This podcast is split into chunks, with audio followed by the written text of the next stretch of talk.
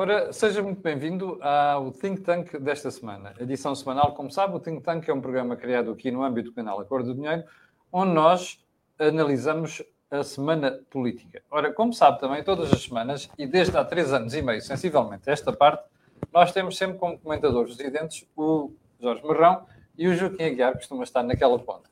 Ora, o Joaquim Aguiar, já o tinha dito esta manhã, vai estar fora durante algumas semanas, depois regressará, como é óbvio, e para o substituir, nós convidamos a pessoa que está do outro lado ali no ecrã, que é o António Nogueira Leite, que já foi, aliás, um dos cronistas, ou se quiser, uh, uns video, um dos videobloggers do Ao Final do Dia. O António é professor universitário também, como sabe, é gestor e junta-se a nós esta semana. António, sejas muito bem-vindo.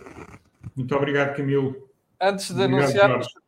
o programa desta semana, aliás, os temas do programa desta semana, Jorge, vamos começar por um inquérito que nós pusemos na página da Cor do Dinheiro e que nos dá algumas orientações interessantes sobre o que, as pessoas pensam. Sim, um, bom, em primeiro lugar, quero, quero também dar as boas-vindas ao António, uh, que é sempre um gosto e um prazer estar com ele a uh, fazer estes pequenos uh, debates sobre a situação política e económica do país. relativamente ao inquérito, as pessoas concentraram-se em dois tipos de problemas. Um era tentar saber porque é que as empresas portuguesas não são competitivas com as concorrentes no exterior. Sim. E o segundo, qual é a razão uh, porque é que nós estamos a assistir a uma eventual subida de preço, ou seja, uma taxa de inflação crescente. E, e portanto, para começarmos a debater isso, eu se calhar pedia até o António, até porque o António, como professor de, de enquadramento mais, eh, mais macro, e depois eu também e, mas queres começar por onde? Pelos preços? Não, começamos pela, pela, pelo, porque é o primeiro ponto que as pessoas estão preocupadas, é porque é que as empresas portuguesas não são competitivas com, com o exterior. António, porque é que as empresas não são competitivas face às nossas concorrentes? É, algumas são, outras não são, não é? é eu, eu diria que gostaríamos que fossem bastante mais. Uh, o que é facto é que há, há, muitas empresas e até alguns setores que conseguem concorrer uh, no enquadramento internacional competitivo uh, com, com, vantagem. Por alguma razão, nós temos hoje uma, uma taxa, enfim, uma, as exportações são. 41% do PIB. 41% do PIB. Tiveram durante muitos anos à volta de 30%, já também tiveram acima de 41%. É evidente que também temos muitas importações e que, e isso é o problema mais grave, eh, em termos de valor acrescentado, não é assim tão grande.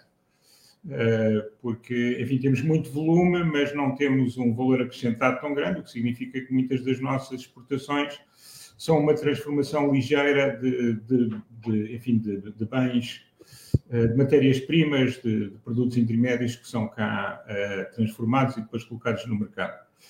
Mas o que é facto é que eh, eu, eu, acho que uh, isso prende-se com a questão mais geral da competitividade do país, que tem a ver com um conjunto de fatores como nós conhecemos, uh, e que são sempre os mesmos. Tem a ver com a adequação do capital das empresas, tem a ver com o funcionamento da justiça, da máquina burocrática, tem a ver, e também não nos podemos esquecer, com o facto de que 97% das nossas empresas são pequenas e médias empresas.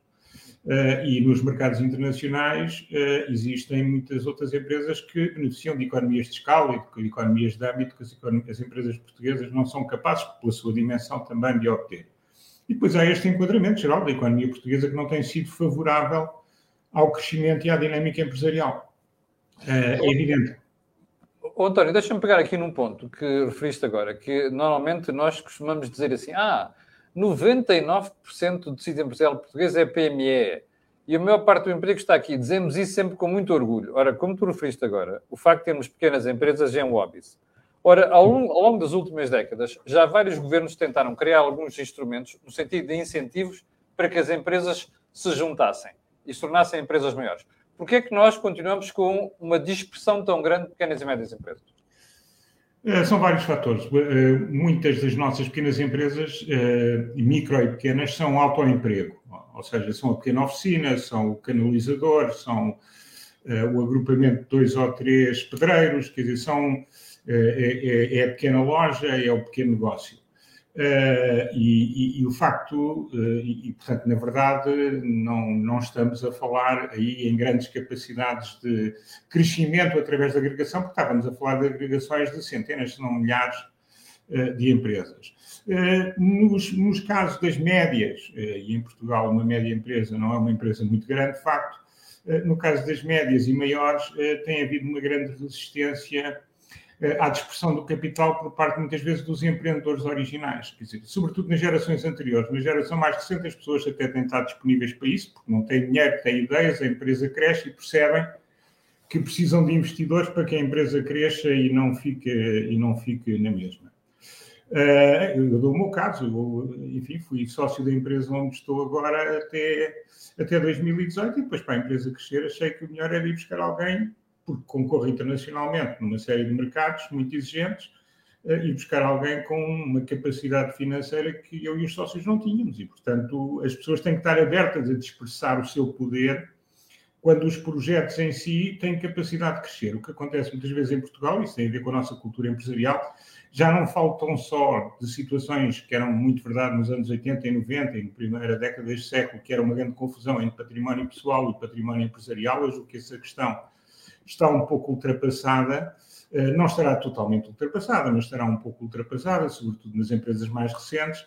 Eh, mas o que há é uma grande dificuldade, muitas vezes, das pessoas em abdicar. As pessoas preferem ser o Senhor Todo-Poderoso de uma coisa que vale pouco e que continuará a valer pouco do que partilhar o poder numa coisa que vale muito e valerá ainda muito mais se continuarem a partilhar o poder e a estar lá não porque são os donos, mas porque são as melhores pessoas para gerir o negócio. Eu acho que isso é é algo que tem a ver com a nossa cultura empresarial e, e, e mantém-se, e mantém-se. Eu já volto a ti para a questão dos preços, mas gostava de ouvir o Jorge Marrão falar sobre esta questão da competitividade das empresas. Jorge. Hum. Talvez fosse numa, numa linha um bocadinho diferente do António e tentar ir eh, mais algum, algum detalhe. Numa lógica empresarial em que as empresas estão num modelo de concorrência perfeita, ou seja, em que ninguém tem o poder de fixar preços um, e, portanto, são o que nós chamamos em economia uns price takers. A questão que se põe é saber como é que as empresas portuguesas têm mais competitividade ou têm mais, eu diria, têm um custo de produção mais favorável relativamente às empresas do exterior. E isso leva a um tema que é muito importante, que é a questão da especialização e da escala. O António já falou no tema da escala, e talvez para as pessoas perceberem, é, isto é relativamente simples. Ou seja, se nós tivermos a imaginar que uma empresa está a produzir para um mercado de 10 milhões de habitantes ou está a produzir para um mercado de 400 milhões, a escala é totalmente diferente. Ou seja, o custo com que essas empresas enfrentam o mercado, comparativamente por unidade produzida, é muito mais baixo. E na tua lógica de ir sempre com clementinas, que é o teu, que é o teu PIB, na prática, o que nós estamos a falar é: eu tenho uma, uma sociedade agrícola que tem 100 hectares e que produz X clementinas. Se eu tiver uma propriedade agrícola que tem 10 mil hectares, eh, eu consigo distribuir uma data de custos por 10 mil hectares, tais custos fixos, coisa que não consegue uma empresa pequena. Portanto, há logo um problema de partida que é, e este é um problema político, porque é um problema político que vem muito da geração a seguir ao 25 de Abril e cada vez que nós ouvimos os partidos de esquerda, falam sempre nas pequenas e médias é empresas. É e, portanto, o PSD vez... também é um partido muito fã das PMEs. É, e portanto, cada vez... Pequenas é empresas... Mas, António, isso é basicamente por, por questões de uh, eleitorais, porque sabem que são muitos pequenos claro. empresários. E, portanto, têm que apelar ao voto daquela E têm que apelar ao voto daquela malta. Mas estão, estão a enganar esses empresários, porque em termos práticos, o que era interessante era os empresários tornarem-se cada vez maiores para que os custos pudessem uh, vir descer. E as pessoas têm que perceber porque é que é importante a competitividade nas empresas do ponto de vista pessoal. A história mais interessante é olhar, por exemplo, para a guerra que houve nos automóveis entre o Japão e os Estados Unidos, uh, em que a pergunta que se faz é quem é que produz o melhor carro ao melhor preço. E, portanto, isso quem é que beneficiou? Beneficiou o mercado em geral, os próprios operários das fábricas de automóveis, que era a tese do Sr. Ford. Vamos produzir um carro em que o próprio operário pode comprar o carro. E isso é muito importante as pessoas perceberem. Agora, o que é que distorce os preços? e os custos dessas empresas. As grandes distorções. As grandes distorções são a escala, uma outra distorção é a capacidade de inovação das empresas que, por não terem escala, também é baixa. E isto é muito importante as pessoas perceberem. Quando as pessoas vão comprar um telemóvel, a pergunta que fazem é: têm telemóveis a 200 euros, a 300, a 400, a 500, a 1000? Qual é o que compram? E fazem sempre uma relação entre o valor e o preço. E, eventualmente, a empresa que consegue passar mais valor para o mercado e que continua a ter os custos da empresa que até tem menos valor, ou seja, uma empresa que consegue vender Sim. 800 euros um telemóvel e cujo custo de produção é de 400, outra tem uma, uma empresa que tem um, um, preço de 600, mas produz a 400, é muito mais competitiva a empresa que acrescenta mais valor e, portanto, tem capacidade de fazer várias coisas. Tem lucros, consegue reinvestir, consegue recrutar melhores pessoas, consegue trabalhar os mercados. Isto dos mercados de concorrência perfeita é muito importante nós percebermos que o fator decisivo é, são os custos uh, das, são os custos dos recursos que são alocados a essas empresas. Olhemos, por exemplo, um, um exemplo em Portugal que, que, as pessoas percebem. A aviação. Porquê é que as companhias de aviação é o mercado mais global e mais concorrente que há? Sim, porque é que, só me surpreende porque é que os Estados querem estar Não, porque é que há empresas que conseguem fazer uma rota de Lisboa a Madrid a um preço e outras não conseguem fazer de Lisboa a Madrid a outro preço. É verdade. A, pergunta é, a resposta é muito simples. Porque não são competitivas, não são competitivas porque têm muitos custos. Quais são os custos?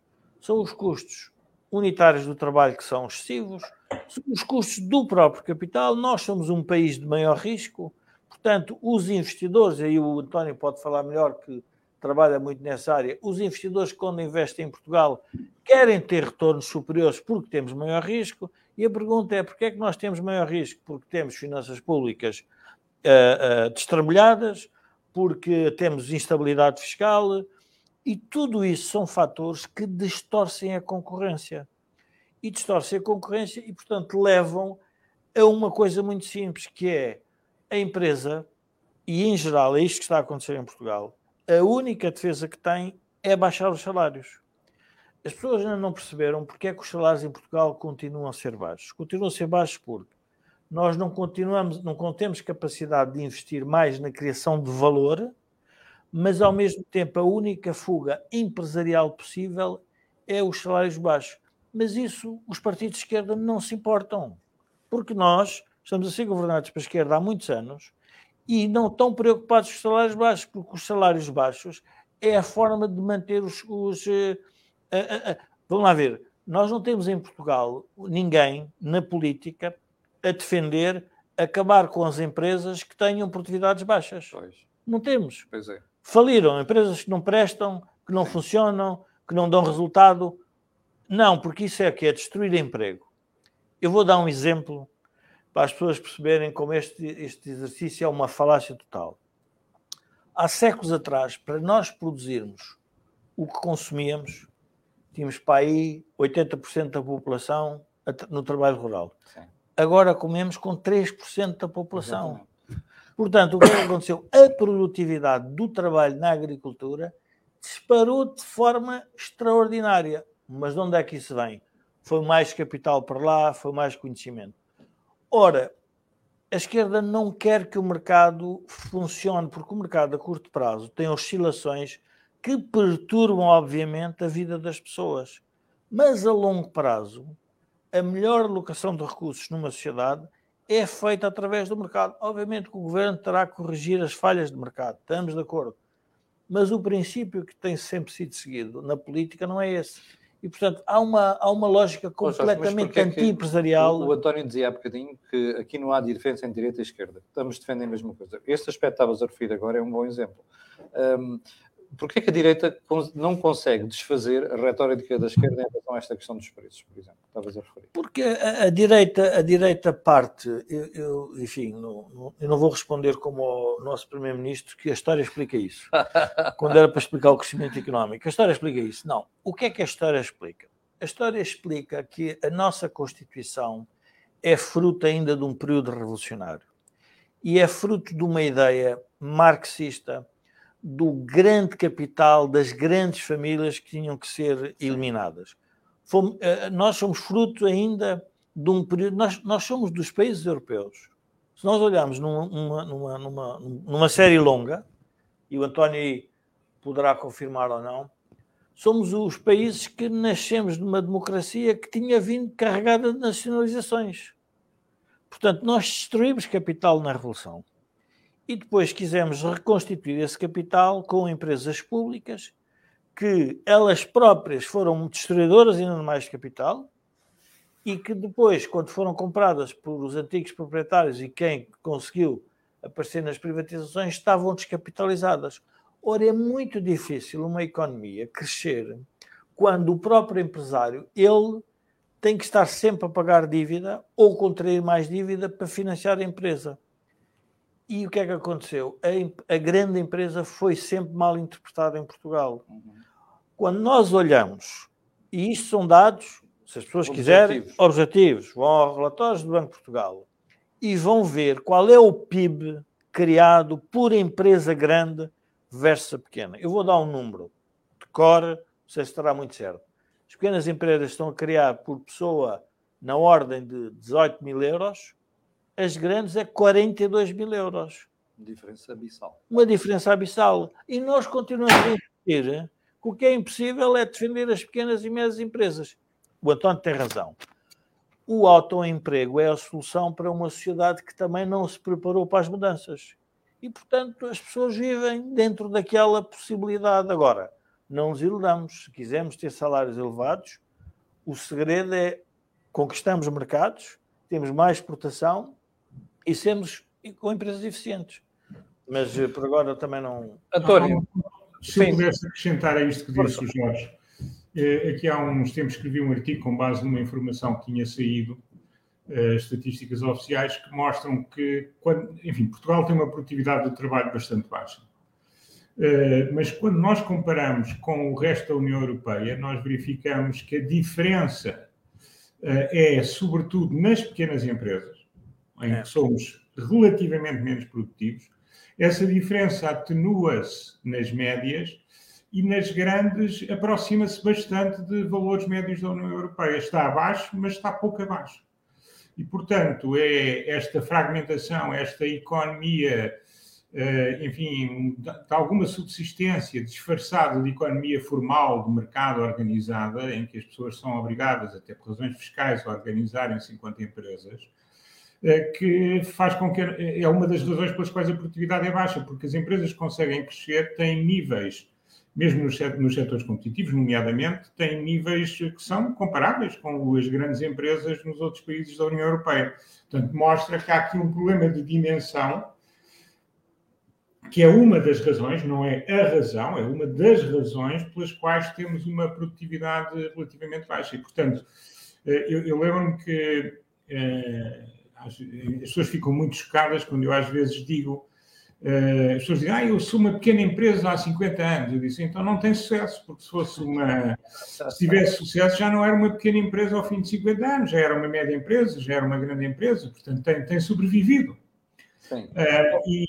Oh, António, tinha aqui mais uma pergunta para ti sobre isto, mas antes de mais, deixe-me só lembrar aqui aos espectadores que este canal tem uma parceria com a Prozis e que também este programa ainda tem ajudado à produção do grupo Sem Disalidade. Uh, nós fazemos sempre o disclosure destas coisas e já agora aproveito para dizer que isto me responsabiliza apenas a mim, não responsabiliza o António, nem, nem o Jorge Marrão, nem o Joaquim Aguiar. António, mas tu estavas aqui a dizer que nas pequenas e médias empresas a produtividade é muito, é mais baixa do que nas maiores e que das maiores até se aproximam do nível médio da União Europeia. Mas os outros países têm, também têm pequenas e médias empresas. Olha, para os alemães, por exemplo, têm um número elevadíssimo de pequenas e médias empresas no entanto, a produtividade é muito elevada. Na Alemanha também há uma diferença grande entre as pequenas e médias empresas e as grandes? Também, mas menor do que em Portugal. E, e, as, e, a, e, a, dimensão média da pequena empresa alemã é substancialmente maior do que a, empresa, do que a dimensão média é da empresa, da pequena empresa portuguesa, que será mais uma microempresa por padrões europeus do que propriamente uma pequena empresa. Portanto, na verdade, em Portugal predominam as microempresas, como aliás muito parecido com o que se passa, por exemplo, na Grécia, onde a percentagem é muito semelhante e as diferenças também são parecidas. E, sim, e há um, há, uma, há um aspecto que é importante. uh, também no raciocínio do António, que é, na Alemanha, a Alemanha trabalha em clusters, ou seja, em, em, em conjuntos de empresas. Na mesma área. De, de, de, de, alto valor acrescentado e são pequenas empresas que estão ligadas a esses setores. por exemplo, a indústria, automóvel. a indústria automóvel é um bom exemplo. Nós olhamos, por exemplo, a Auto Europa em Portugal. Sim, é a mesma coisa. É a mesma coisa. Nós verificamos que há um... empresas daquela área. E são empresas relativamente pequenas, empresas que só produzem uma coisa Sim. muito específica para o carro. Verdade. E essas empresas têm altas produtividades. Porquê? Porque estão acopladas, estão Sim. ligadas. Quando nós falamos em pequenas e médias empresas, o que é que a gente se lembra? É os pequenos negócios das pessoas, que é da restauração, da distribuição. É, é isso que nós estamos a falar. Ora, não é esse o conceito de uma empresa concorrente a nível mundial. Ou seja, nós temos setores que têm uma vantagem comparativa, porque depois há aqui uma outra, uma outra dimensão que nós às vezes nos esquecemos, que é as vantagens comparativas dos países por setor. Ou seja, isto é uma coisa em economia, toda a gente percebe que nós temos que nos especializar em alguma coisa e somos melhores que os outros. Vamos, por exemplo, ao caso do setor do têxtil, do calçado, tudo mais. Nós tivemos um período em que isso foi muito favorável, entre a China, com, com salários miseráveis, destrói o setor do têxtil calçado.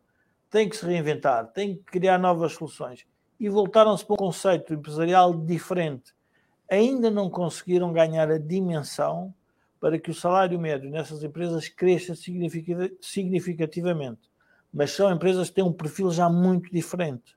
E, portanto, hum, nós temos que a, a, dificuldade. Ah, e depois há aqui uma outra, um outro aspecto que é que é o plano Costa e Silva, que, que a gente tem que se lembrar. Há uma outra dimensão em Portugal que é há uma ideia, e aqui sem ofensa para o, para o António, que é, há uma ideia que uns professores universitários sentados numa, numa sala magnífica conseguem determinar o que é que a economia deve ser, o que é que a economia deve produzir o planeamento central no seu melhor. Okay. O que produzir, quanto produzir, como produzir, quem deve comprar. Ora, o planeamento central revelou em toda a história económica ser o maior desastre que alguma vez há para as sociedades. Com grandes exceções relativamente a temas que nenhuma empresa privada consegue absorver. Veja-se o caso, por exemplo, uma pandemia. Não há nenhum, só um Estado é que pode dar cabo de uma pandemia, ou seja, só um Estado é que pode enfrentar uma pandemia, porque tem recursos todos da sociedade que é possível. Agora, quando nós começamos a ver outro tipo de atividades, esse planeamento central não faz sentido. Eu, uma vez aqui no Think Tank, eu penso que já falei nisso, que quando a União Soviética se liberalizou, o Mayor de Moscou foi falar com o Mayor de Londres, que era o Boris Johnson, que era o Boris Johnson e perguntou-lhe como é que os senhores fazem aqui a distribuição do pão? e o homem disse: aqui a distribuição do pão, não sei, são as padarias e tal. E ele disse: não, mas nós lá temos um, um planeamento central, quantos pães produzimos, quantos é que devem ir para a Quem padaria. É que produz, para onde é que vão. E, e, é um bem essencial que nós não conseguimos viver sem ele. E de repente é um mercado que fornece esse bem. E como é que isto funciona? São estas decisões centralizadas de muitas famílias e de empresas que levam a que a economia faça a melhor distribuição dos recursos. Ora, há uma tese muito na, na academia e na política que os governos são capazes de fazer com que as economias cresçam com muito planeamento central. Ora, isso não tem sido. Se, se isso fosse assim, com o que nós já gastamos e com a dívida que contraímos, é, devíamos ser o país mais rico do planeta. É, um Enfim, eu acho que a profissão, mesmo os professores durante muitos anos, uh, sabiam bem que o mercado afeta melhor os recursos do que o planeamento central. Mas eu devo dizer que me espantei quando em 2020 a generalidade dos economistas portugueses, das quais não fiz parte eu e mais dois ou três, sugeriram ao Dr. Costa, que foi mais inteligente do que eles, o, o, estabelecimento de um mecanismo centralizado para afetar os bens quando surgiu a pandemia em abril de 2020 e eles diziam, e temos uns gajos no Universidade do Minho que são muito bons com Big Data, nós com Big Data e tal, vamos fazer exatamente como fizeram os soviéticos e corre tudo bem. Felizmente o Dr. Costa deixou-os a falar sozinhos e isso não aconteceu. Uh, mas lá em Carcavelos com capa houve muita gente que apoiou essa, essa, essa medida e que subscreveu e depois até publicaram o paper lá fora. Ah, e isso, obviamente, como disse o nosso amigo Jorge, e pelas razões que nós sabemos e o mundo inteiro sabe, isso não funciona. Não, não funciona, nunca funcionou. O Gosplan é sempre batido pelo mercado.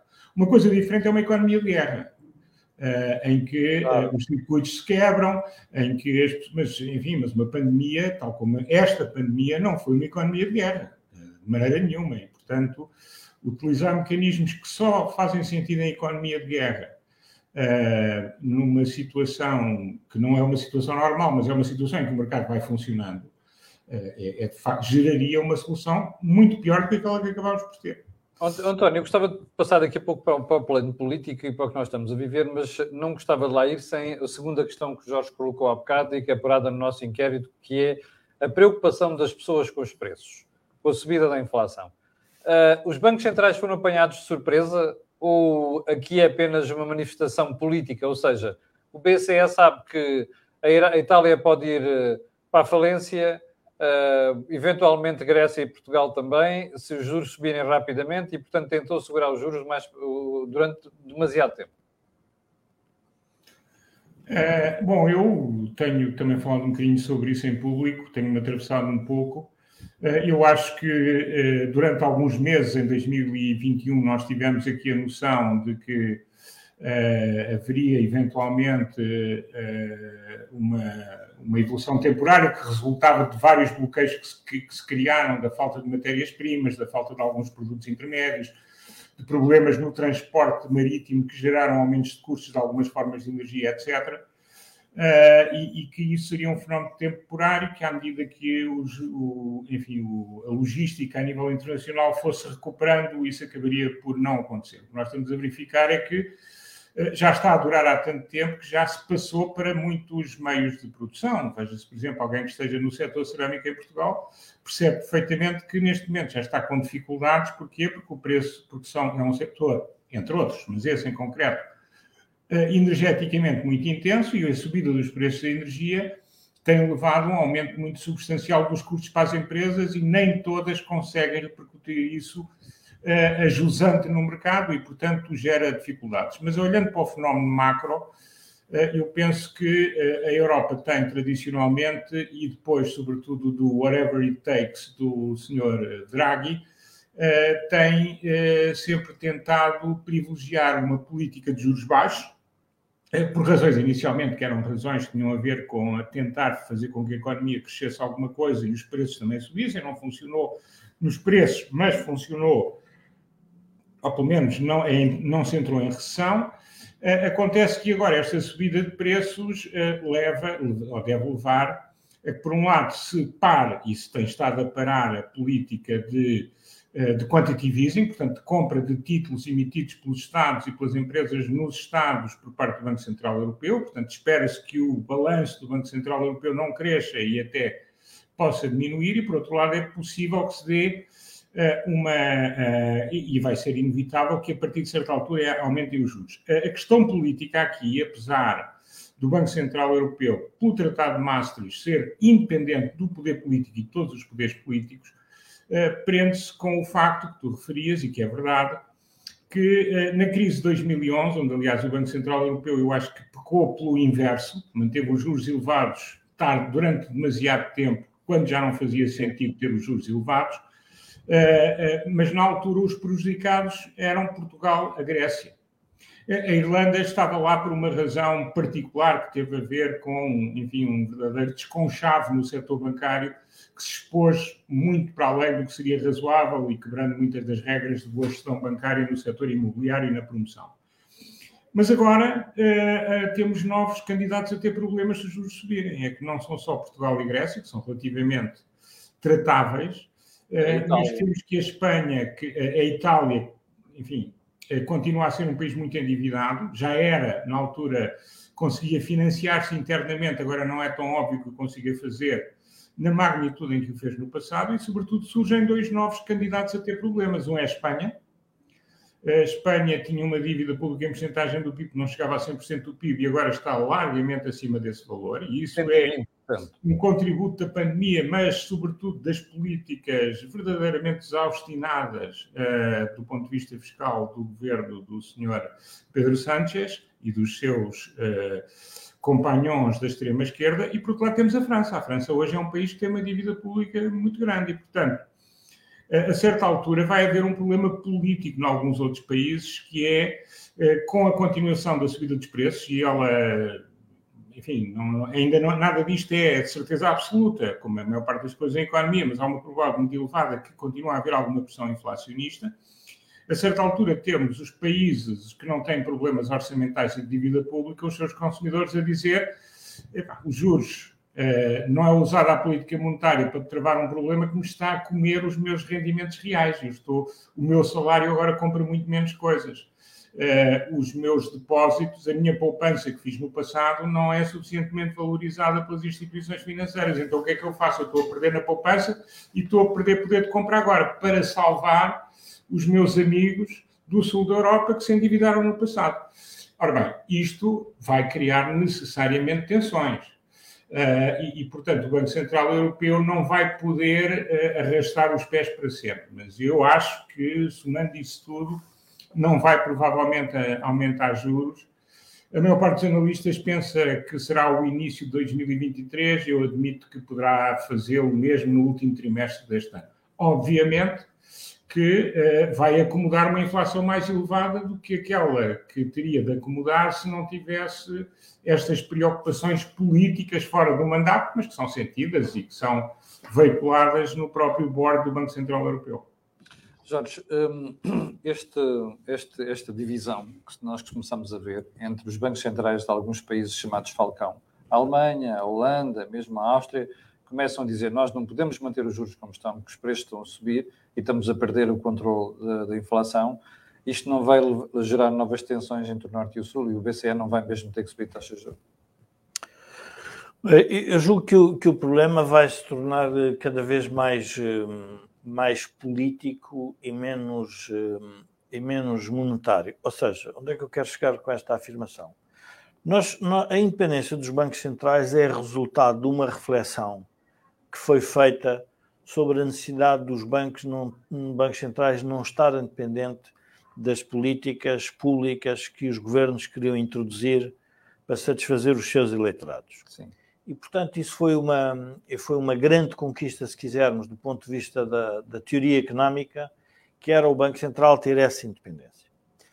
Uh, o que é que acontece? A crise de 2011, quer no Banco, isto é importante perceber que é a crise de 2008 nos Estados Unidos, 2011 em Portugal e 2008 também na Europa em geral, uh, os bancos centrais, e o, há pouco o António referiu isso, cometeram alguns erros, recordo-me-se na altura, do senhor Trichet ter proposto um aumento das taxas de juros quando as economias já estavam em, em, em recessão. O que é que isto levou? Levou a um efeito contrário, que foi uma, uma teoria, diria, do quantitative easing levada a um extremo tal em que os bancos, vamos lá ver, os bancos que fazem parte do Banco Central Europeu começaram-se a dividir sobre o que é que está certo ou o que é que está errado. E nós temos que perceber que a política externa, a política do Banco Central uh, norte-americano versus europeus não é neutra relativamente à competitividade, à competitividade, comparativa dos dois blocos económicos. A evolução das taxas de juros na América e a evolução das taxas de juros na Europa. O que é que acontece? A política voltou outra vez aos bancos centrais. Veja-se o caso português. O caso português é nós tínhamos o Ministro das Finanças que teve preocupações de natureza política e resposta a problemas do partido que estava a governar. Quando foi ministro? Quando foi ministro e que agora está no Banco Central. E agora faz avisos. Vamos para a senhora Lagarde e é exatamente a exatamente. mesma coisa. Vamos para o senhor Draghi e é o contrário. Portanto, o que é que nós estamos a assistir? Nós estamos a assistir à ideia dos, das, das portas giratórias entre a política e os bancos centrais, em que os monetaristas, os economistas que sabem de economia monetária, começam a ter dificuldade em ultrapassar o problema uh, político, porque eles, do ponto de vista de se a nossa função é a estabilidade da, da, da, dos preços, então nós temos que fazer esta, esta política relativamente a taxas de juros e de reservas dos bancos. Mas não, não, nós também temos responsabilidades relativamente ao emprego, até temos ao PIB. E às tantas, o Banco Central começa a ter uma política que não é compreendida. Não é compreendida porquê? Porque começam a ter influências distintas.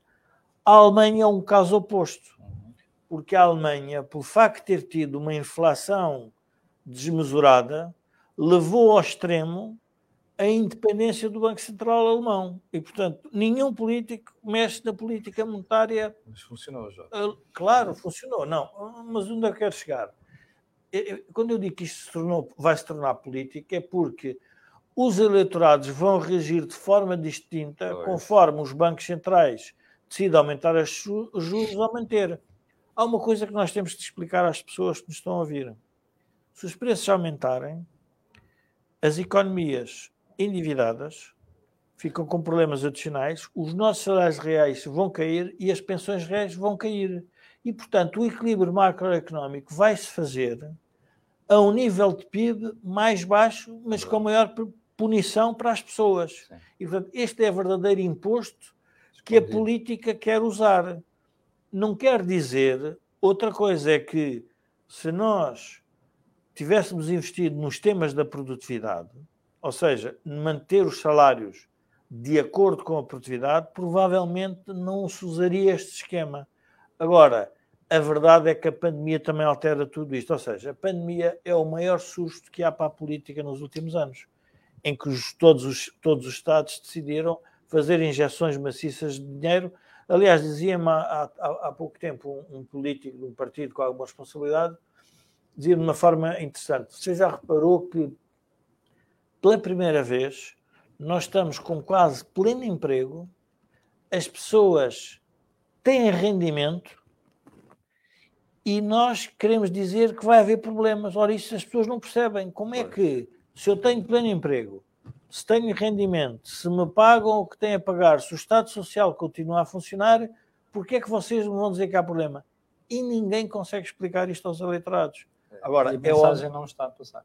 E a mensagem não passa. Por isso é que os bancos centrais, na minha opinião, vão, vão alterar a política. Ou seja, à medida que eles vão tomando decisões, a política vai ter que se adaptar. Agora, a pressão para que a política vá fazer nos bancos centrais para adiar as, más, as decisões que doem aos eleitorados, essa obviamente Sim. vai aumentar. Meus amigos, gostava de mudar agora a página para irmos para uma componente mais política e há dois temas que gostava de tratar aqui hoje. A primeira tem a ver com a originalização. Há uma nova, nova vaga, um novo impulso, uh, protagonizado pela Presidente da Associação Nacional de Municípios de Portugal, a doutora Lisa Salgueiro, que é também Presidente da Câmara Municipal de Matosinhos. E uma das coisas que. Este é o primeiro tema. O segundo é um, porque é que o PSD não procede à, à saída, ou melhor, à substituição da liderança uh, agora e deixa passar seis meses, sabendo que o país vai discutir coisas importantes no próximo tempo. Mas vamos à primeira. A doutora Lisa Salgueiro, em, em entrevista ao Expresso, dizia que é preciso mudar a Constituição para permitir que, se não houver 50% de votantes, o, o referendo seja vinculativo. Esta é a primeira questão. E a segunda questão é que se deve referendar o, o, o, a regionalização sem um mapa pré-conhecido dos eleitores. Uh, António, queres começar por comentar? Posso. Uh, bom, isso é um tema antigo.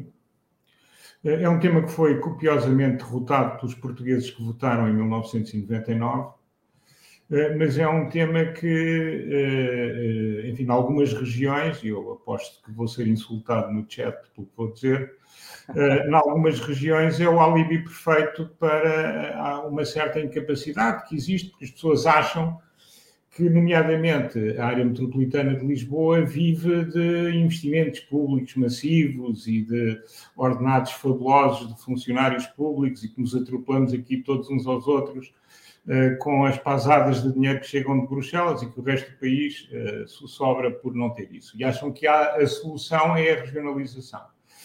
Isto é, é muito fácil de convencer as pessoas disto.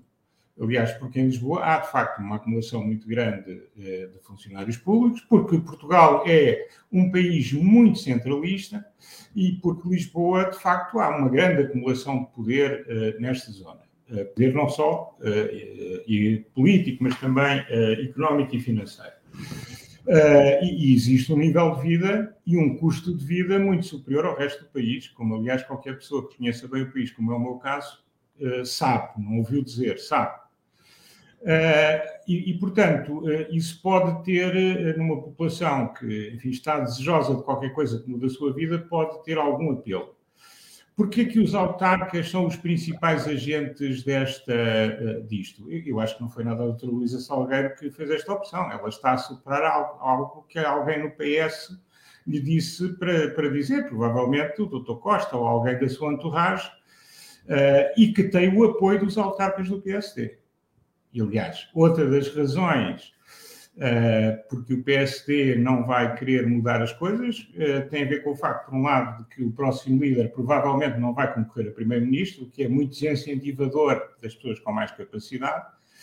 E, em segundo lugar, porque basta olhar para quem está nos congressos, eu não, não vou lá, mas vejo na televisão, para quem está nos congressos, para quem está nos conselhos nacionais, basicamente é o pessoal das autarquias, das juntas, das câmaras, eh, das direções regionais, etc. E, portanto, eh, eh, enfim, é uma forma de aumentar o emprego público eh, para os, enfim, para os profissionais da política do PS e do PSD, nomeadamente esses dois, mas também outros, mas esses em concreto são os mais relevantes. E, e, por isso a regionalização, reparem, depois a regionalização também é muito importante para alguns poderes regionais, porque é uma forma de terem mais contatos, serem chamados a dar mais pareceres, de concentrar poder a nível intermédio, não é? Quando, no fundo, o que o país precisa é de descentralização. O país precisa é que decisões que são necessárias uh, para que a atividade económica funcione em Braga, em Aveiro ou em Bragança não tenham que vir a Lisboa ou não tenham, no futuro, que ir ao Porto. Ou não tenham que, ou sendo em, na Guarda, não tenham que ir a Coimbra. Uh, ou, ou, ou, sendo em Beja ou em Porto Alegre, não tenham que ir a Évora. Há muita decisão que podia ser tomada ao nível local por quem conhece os processos, por quem conhece as pessoas, por quem conhece a realidade administrativa, económica e sociológica das regiões, e que não são esses que vão tomar as decisões uh, se tivermos um, um segundo nível, uh, e portanto vamos ter três níveis de desdobramento da administração. mas eu acho que o pessoal político está eh, já não há empresas públicas, já não há capacidade de criar muitos institutos públicos e, portanto, as pessoas estão. O PS tem cada vez mais aderentes nos seus quadros de militantes, o PSD tenta manter e tornar-se competitivo nesse mercado eh, e, portanto, é, é, é uma grande carência é de uma grande carência para ambos terem a regionalização a funcionar. Eu acho que isso, isso explica muita coisa, inclusivamente a tua segunda questão. Uh, e, e, portanto, uh, eu penso que uh, vai haver, de facto, desta vez, impulsionado pelos principais partidos, uma, uma verdadeira concentração do, do, debate político em Portugal em algo que o país não precisa, o que também é, é bom, porque assim não se discutem os problemas que são mais difíceis de resolver e que os portugueses precisam para poder melhorar a sua qualidade de vida. E, portanto, eu acho que estamos condenados a ter essa discussão. Eh, não me parece que seja bom para o país, mas e, vamos ter, e vamos ter imensas universidades a fazer estudos a dizer que é fantástico e que vamos ficar ricos com a regionalização. Aparece sempre alguém a fazer essas figuras. Jorge, eh, porquê é que é, primeiro, esta aposta tanta existência na regionalização e fazê-la rapidamente? E porquê é que começamos a ver casos destes? Primeiro dizer que é uma revisão da Constituição, depois dizer que é um ajustezinho, e depois dizer que o referendo não deve ficar, perdão, a, regionalização, a regionalização não deve ficar dependente de 50% de votantes. Camilo, uh, eu, eu, aqui vou fazer a minha, vou ver, a minha declaração de interesses, uh, que é muito simples. Eu vou estar frontalmente contra o projeto da regionalização. E, portanto, o raciocínio que eu vou fazer não é para defender a regionalização apenas porque sou contra isso, mas para tentar explicar às pessoas quais são as implicações a longo prazo da questão regionalização. O PS e o PSD, com a distribuição dos fundos do PRR com valor significativo, têm interesse objetivo, sendo os dois grandes partidos do sistema político português, em criar estruturas para criar mais capilaridade na distribuição do poder. E isso significa que é, no fundo, criar novos poderes que alguns defendem os que são a favor da, da os que são a favor da regeneração, que já exista nas CCDRs. Mas eu gostava que as pessoas levassem o raciocínio até ao fim. Então, se as regiões vão ter responsabilidade política, isso significa que a despesa tem que ser realmente transferida para as regiões. E olhamos para o caso espanhol, que é um bom exemplo. Em Espanha, o ministro da Saúde não controla nem 50% da despesa da saúde das autonomias. Porque o resto está nas regiões. Pronto. Então, qual foi o problema que teve com a pandemia? O problema que teve com a pandemia foi aplicar as diferentes, um, as diferentes fórmulas de ataque à pandemia. Bom, isto para explicar que cuidado, porque há um aspecto da regionalização que é um aspecto de unidade territorial, porque significa criar poderes políticos paralelos. E poderes políticos paralelos, quem é que está contra?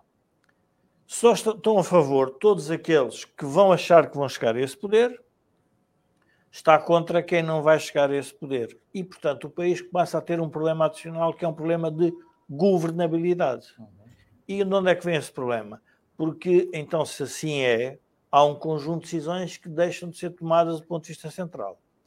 Um professor eh, de economia que, é, que era contra a regionalização dizia-me com piada que epá, não vale a pena discutirmos a regionalização, porque quem é contra a regionalização já atualmente são os próprios ministros. Porque os ministros, como dizia o António, não delegam nos, nas regiões atuais, nas, nas diferentes uh, instituições do Estado, a, a, decisão, porque querem ter o controle de tudo. Ou seja, não há descentralização. Não, não, querem controlar tudo. E, um bom exemplo são as finanças. São as finanças. Mas passar disso para ele perder peso político e o peso político ir para o outro lado, então nós temos que ter cuidado, porque isso pode significar um país a desmembrar-se. Para quem está agora a discutir a Ucrânia e sobre identidades e tudo mais, a pergunta que nós vamos fazer é a seguinte: se houver uma grande região que não está de acordo com o que está a passar na outra grande região, e se houver legitimidade política, como é que nós vamos arbitrar isso? Se o que estão a propor, portanto, o, o que, o que a Presidente da Associação do Município está a fazer, município está a fazer é mascarar o aspecto da, da regionalização, é não revelar ao que vai. O que é que está a querer fazer? Se é apenas para a questão de distribuição dos fundos e, e, e vamos lá ver, e, e fixação das populações relativamente àqueles poderes, eu aí percebo. Se é para levar uma regionalização no sentido de a autonomia das regiões para decidir o seu futuro ser de tal ordem que até há legitimidade política, então, nesse caso, nós temos que fazer a pergunta: que país é que nós estamos a construir? A historiadora Helena de Matos, num debate que eu tive em grupo privado sobre a regionalização, em que eu falava sobre nós estamos a discutir, precisamos ter escala no mundo, como falamos nas empresas. E agora vamos retalhar o país. Portanto, logo aí percebemos que há um problema de base. Pronto. E, e se a regionalização for levada ao extremo, a pergunta é: também vai haver impostos uh, por regiões? Exato. Eh, vai haver despesas por regiões, vamos ter políticas em que eu, quando chego eh, à região tal, as regras do Covid são diferentes das regiões A, B, C ou D. Nós temos que perceber até onde é que quer ir, mas vamos discutir isso a fundo. Não vamos é mascarar como estão a fazer. Mas é o que está a acontecer. Que há, há uma, estão a mascarar o assunto. E isto, obviamente, o, o António tem razão, que isso interessa aos dois partidos, ao PSD e ao PS, são os grandes partidos onde é que as pessoas que não estão em Lisboa têm razão sobre o problema da regionalização? É porque têm que aturar os poderes de Lisboa de um Estado central ineficiente, caro e que funciona mal. E que não quer largar o poder. E que não quer largar o poder e que têm que vir ao beijamão a Lisboa para resolver um problema que, se essa decisão tivesse descentralizado na região, obviamente resolveria. Vamos dar exemplos. Escolas, de escolas, aquilo que falávamos há pouco das padarias. Exatamente. Ou seja, quem está na região sabe melhor quais são as necessidades da região. Por isso é que, por isso é que na educação, cada vez que é a distribuição dos professores, é a maior confusão, porque é um Estado central a querer fazer a distribuição dos professores. Isto é a mesma coisa que nos Estados Unidos haver um organismo que define quantos professores é que há por Estado, por escola. Quer dizer, é uma coisa que é impensável numa lógica de um país moderno, competitivo, ágil e flexível. Portanto, tudo isto não faz sentido. Mas nós vivemos desse, dessa ideia do centralismo. E as pessoas que estão fora de Lisboa, obviamente, são contra isso. Eu também, se estivesse lá, também era contra.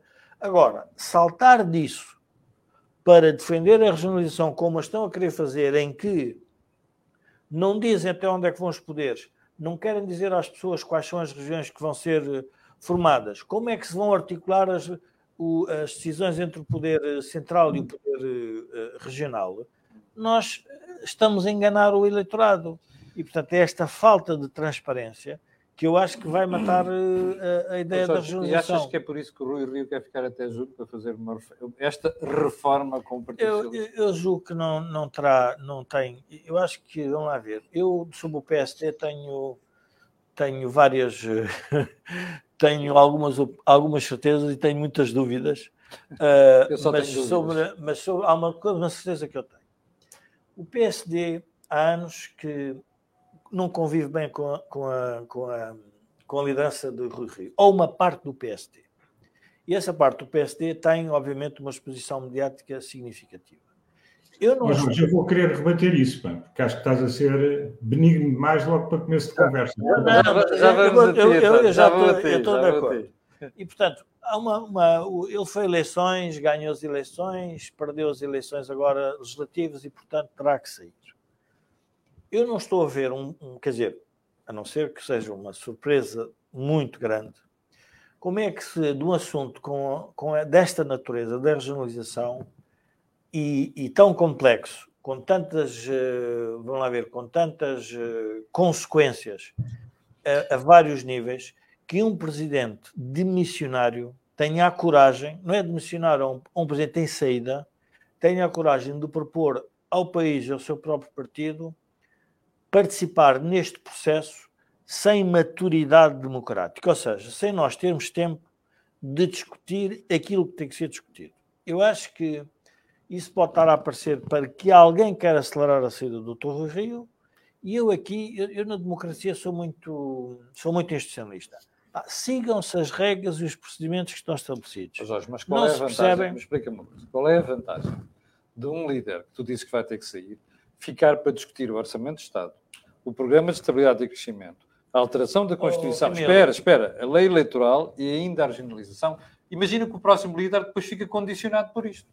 Oh, oh, Camilo, mas todos os líderes estão condicionados pelo que o anterior fez. Isso não é uma, uma, uma razão.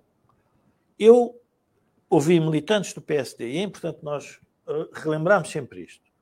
Quem elegeu o Dr. Rui Rio não foi o eleitorado português, foram os militantes do PSD. E são os militantes do PSD que disseram, na noite das eleições, que o Dr. Rui Rio devia ficar para dar tempo ao partido para se organizar e fazer um processo razoável de criação do novo líder. Houve um referendo interno sobre isso? Não, não, não dei conta. Não, não, não houve. Eu estou a dizer, houve militantes que vieram dizer isso. Ah, ok. Estou a dizer, houve militantes que vieram dizer isso. E o que eu digo é: sigam as regras que estão estabelecidas dentro do partido para a eleição do líder e afastem-no ou não mais rapidamente. Agora, não é por conveniência do candidato A ou B que isso deve ser feito. Eu acho que isso é uma. Vamos lá ver. É um mau exemplo até para o país, porque aquilo, por exemplo, que se passou em 2015 com o António Costa, que faz uma jogada que era fora da tradição. Mas não é o caso aqui, já. Não, não, mas é que aqui o problema é o seguinte: é o partido tem ou não um método para resolver a liderança. Quer ou não seguir o método. Se não quiser seguir o método, então alguém tem que convocar e afastar a liderança. Agora, eu, eu julgo que é, é, muito perigoso nós irmos por um caminho de. Uh, como é que é de explicar? Um caminho em que o doutor Rio já não devia lá estar há quatro anos e agora está lá a fazer o quê? Muito este bem. vazio deixa, também não é bom para o partido. Deixa estou de acordo. António, que nós estamos a chegar ao final do programa. António, qual é a tua posição? Não, eu, enfim, eh, eu devo dizer que há aqui um problema essencial que é qualquer pessoa que vá para o líder do PSD agora eh, sabe que não será, não vai concorrer a primeiro-ministro contra o doutor António Costa. Provavelmente. É, certamente, muito provavelmente em qualquer partido, certamente no PSD. Até porque ser líder da oposição é de facto difícil. Eu não tenho problemas que o Dr. Rio fique muito mais, fique até ao verão, até setembro, ou até quando ele quiser, eh, desde que não tome decisões para as quais eh, claro, não, não tem legitimidade política. E, portanto, fazer acordos eh, que favoreçam, no fundo, o Dr. Costa e, a, e alguma da sua entourage do PSD também, agora, portanto, que ele faça uma transição uh, tranquila, serena, uh, bonita de se ver, de poder no partido, eu aí totalmente de acordo. Se neste período o orçamento também não há grandes, enfim, a posição do PSD no orçamento não vai condicionar muito o, futuro em qualquer, de qualquer forma, porque o PS tem maioria absoluta e, portanto, o orçamento é o que o PS quiser aprovar. Uh, mas se quiser fazer eh, outras. Regionalização. Uh, regionalização, por exemplo, acho que não tem legitimidade política para o fazer. Acho que o Doutor Rio também é uma pessoa que uh, tem um problema político, que não sei qual é a origem, mas que se tem manifestado com muita persistência ao longo destes quatro anos, é que tem um enorme prazer em vergastar qualquer pessoa que no PSD não tenha a mesma opinião com ele e é absolutamente eh, quando toca ao confronto com o Partido Socialista ou com o Dr. Costa. Portanto, eh, nessas condições, ele obviamente que se calhar que se quisesse continuar, ele continuava a ser eleito presidente do PSD, porque o PSD está totalmente nas mãos dos autarcas e dos caciques, onde o Dr. Rio é, digamos, o capo de, é o capo de capi, mas o que é facto, isto sem qualquer eh, conotação que não seja Uh, exatamente, agora que lembrei-me, não é isso? É o chefe dos chefes uh, dessa trupe toda, uh, e, e, portanto o que acontece é que ele pode continuar a ganhar o PST, mas o PST é cada vez menos relevante na sociedade portuguesa, que é o que tem acontecido, quer dizer, uma extraordinária votação, supostamente, depois de uma campanha que toda a gente dizia que tinha corrido maravilhosamente, deu a pior votação em legislativas de sempre. E, portanto, António, antes, antes... continuamos aqui com um problema que não tem a ver tanto com o tempo, mas com o que ele fizer numa altura em que tem uma capitis de minúcia óbvia, que é ter perdido as eleições e ter dito que se vai embora. António, antes de fecharmos o programa, eh, eu ainda vou ao Jorge, mas gostava de fazer uma pergunta que me ocorreu depois de ver os, os, eh, os desenvolvimentos de hoje na sequência da tensão entre a Rússia e a Ucrânia. Isto vai provocar uma recessão na Europa no próximo ano? Neste ano, depende da dimensão das, das, das, eh, por um lado, depende da dimensão da guerra que tivermos. Se efetivamente, como eu acho que infelizmente é o mais provável, ela for para além eh, do Donbass, eh, nós teremos sanções maiores, provavelmente durante mais tempo, e temos que esquecer que a ambição expansionista da Rússia não termina aqui, e foi anunciado ontem por Putin no seu, no seu gabinete, claramente, uma ambição imperial uh, fortíssima, e isso vai ter impactos muito negativos na Europa, vai prejudicar muito a nossa recuperação e, eventualmente, vai gerar crescimento negativo este ano. Jorge, tu ainda querias dizer alguma coisa e depois vamos a esta pergunta sobre a guerra. Não, eu queria dizer é que os, os, o, o, o PST, como partido alternativo central do sistema político, tem que realmente ponderar a forma como está a conduzir este processo da saída uh, de Rui Rio. É bom relembrar que o, o, houve umas eleições antes destas eleições para candidato a líder do partido. O doutor Rui Rio disse que preferia que as eleições fossem a seguir às eleições. Portanto, ainda pode ele um dia pensar ainda se candidatar. E, portanto, o partido não está a ter a serenidade para transmitir às pessoas que quer ser um partido responsável no sistema político. Yeah. E a oposição, e a oposição não está, uh, a oposição e os rioristas não estão a perceber o que é que está a passar, um contrariamente ao CDS. Tens um minuto para falar da guerra. E não, de, de, se vamos ter uma recessão na Europa. Qualquer, qualquer fechamento de fronteiras, qualquer uh, situação de ruptura de, de uma economia, qualquer que ela seja, por mais aberta ou menos aberta, obviamente tem implicações a nível da, do, da, economia, vai ter implicações a nível da economia europeia, europeia. E é tão relevante assim que é por causa do impacto económico que isso tem que esta guerra também é relevante para a própria Europa. Portanto, nós não podemos é imaginar que vai haver qualquer coisa que só tem a ver com os russos e com os ucranianos. Não vai ter que ver connosco. E o connosco é as implicações que isso tem nos países que têm dependência, que têm ligações, que têm imigração, porque nós olhamos para Portugal, é vermos o número de imigrantes que há já russos e ucranianos, o que é que lhes vai acontecer, que sanções é que os países, cada um per si, vão fazer, e, portanto, tudo isto, obviamente, vai ter implicações eh, significativas e que nós temos que eh, ter o, enfim, a serenidade e o bom senso de pensar sobre elas. Chegamos ao final do programa desta semana, como já percebeu, em formato diferente, também com um participante diferente, que é o António Nogueira Leite, a quem nós queremos agradecer. Uh, já sabe que na próxima semana nós estaremos também aqui à mesma hora, e antes de finalizarmos hoje, não quero deixar de lembrar que este canal tem uma parceria com a Prozis e que este programa ainda tem ajudado à produção do grupo Sem Disabilidade. Quanto a nós, voltaremos na próxima semana, eu voltarei amanhã, como sabe, na versão matinal da Cor do Dinheiro às 8 da manhã, e antes de terminar, quero repetir aquilo que peço sempre, que é colocar um gosto fazer partilha nas redes sociais. Sabe porquê? Aquilo que houve aqui não houve em mais sítio nenhum. Mais uma vez, obrigado aos dois e até à próxima terça-feira. Com licença. Obrigado.